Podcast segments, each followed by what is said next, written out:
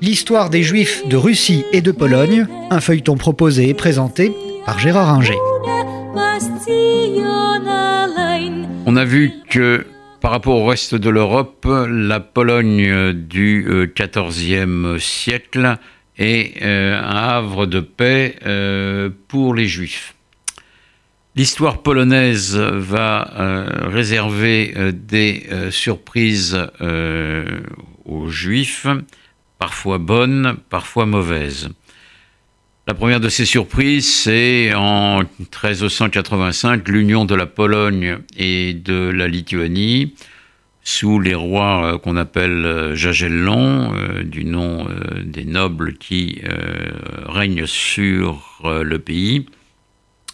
Et leur règne va se poursuivre pendant des décennies et même plusieurs siècles.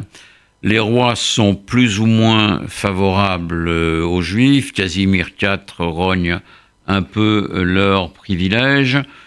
À la fin du XVe siècle, Alexandre Ier euh, chasse les Juifs de Lituanie, mais pas euh, de euh, la Pologne, et puis change d'avis en 1505, parce qu'il voit tout ce qu'il peut tirer de l'arrivée des Juifs d'Espagne, qui par étapes atteignent souvent la Pologne, même si la grande majorité va naturellement autour du monde méditerranéen en Afrique du Nord, dans l'Empire ottoman, en Italie, mais certains gagnent la Pologne. Ceux qui s'appellent par exemple Peretz euh, sont euh, des gens qui viennent euh, d'Espagne et qui ont polonisé ou yiddishisé un petit peu leur nom. Et au XVIe siècle, les Juifs vont connaître un âge d'or en Pologne d'une part, parce que les rois continuent à leur être euh, favorables, notamment euh, Sigismond euh, le Vieux au début du XVIe siècle,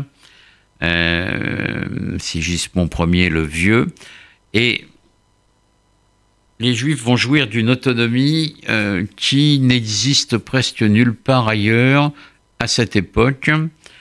Euh, ils s'organisent de manière autonome en communauté dans chaque grande principauté polonaise, qu'on appelle les Kahal, Kahalim.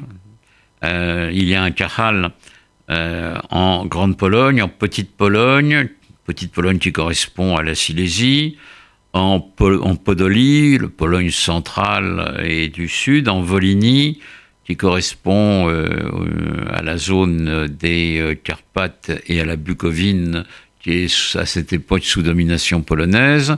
Et ces quatre Kahal se réunissent dans un grand VAD euh, chaque année à Lublin, à Lublin, au moment des grandes foires de la ville pour débattre de tous les problèmes qui concernent les communautés juives. C'est un exemple presque unique euh, dans le monde chrétien, parce que le milliette euh, turc ressemblera un petit peu à ça. Euh, c'est un exemple presque unique qui va durer pendant près de deux siècles, où les Juifs de Pologne vont régler leurs propres affaires sans que les chrétiens ne s'en mêlent. Les relations avec les chrétiens sont déterminées par les statuts euh, accordés par les rois. Et on assiste là à une floraison euh, de euh, la vie juive qui est presque unique dans l'histoire, que les juifs de Pologne, compte tenu de ce qui se passera par la suite, ont pratiquement oublié, mais il y a là une époque favorable alors que en dehors de l'Empire ottoman, euh, les Juifs sont en difficulté dans toutes les régions. Euh, ils sont expulsés, on l'a dit, euh, d'Espagne et du Portugal. Ils sont théoriquement interdits en France, en Angleterre et dans de nombreuses villes et principautés d'Allemagne. Donc les Juifs affluent vers la Pologne euh, connaissent un essor démographique et économique compte tenu de ces bonnes conditions de vie. malheureusement, les choses vont se dégrader à la fin du XVIe siècle, mais surtout au XVIIe siècle, comme on le verra avec les massacres de Chmelnytsky.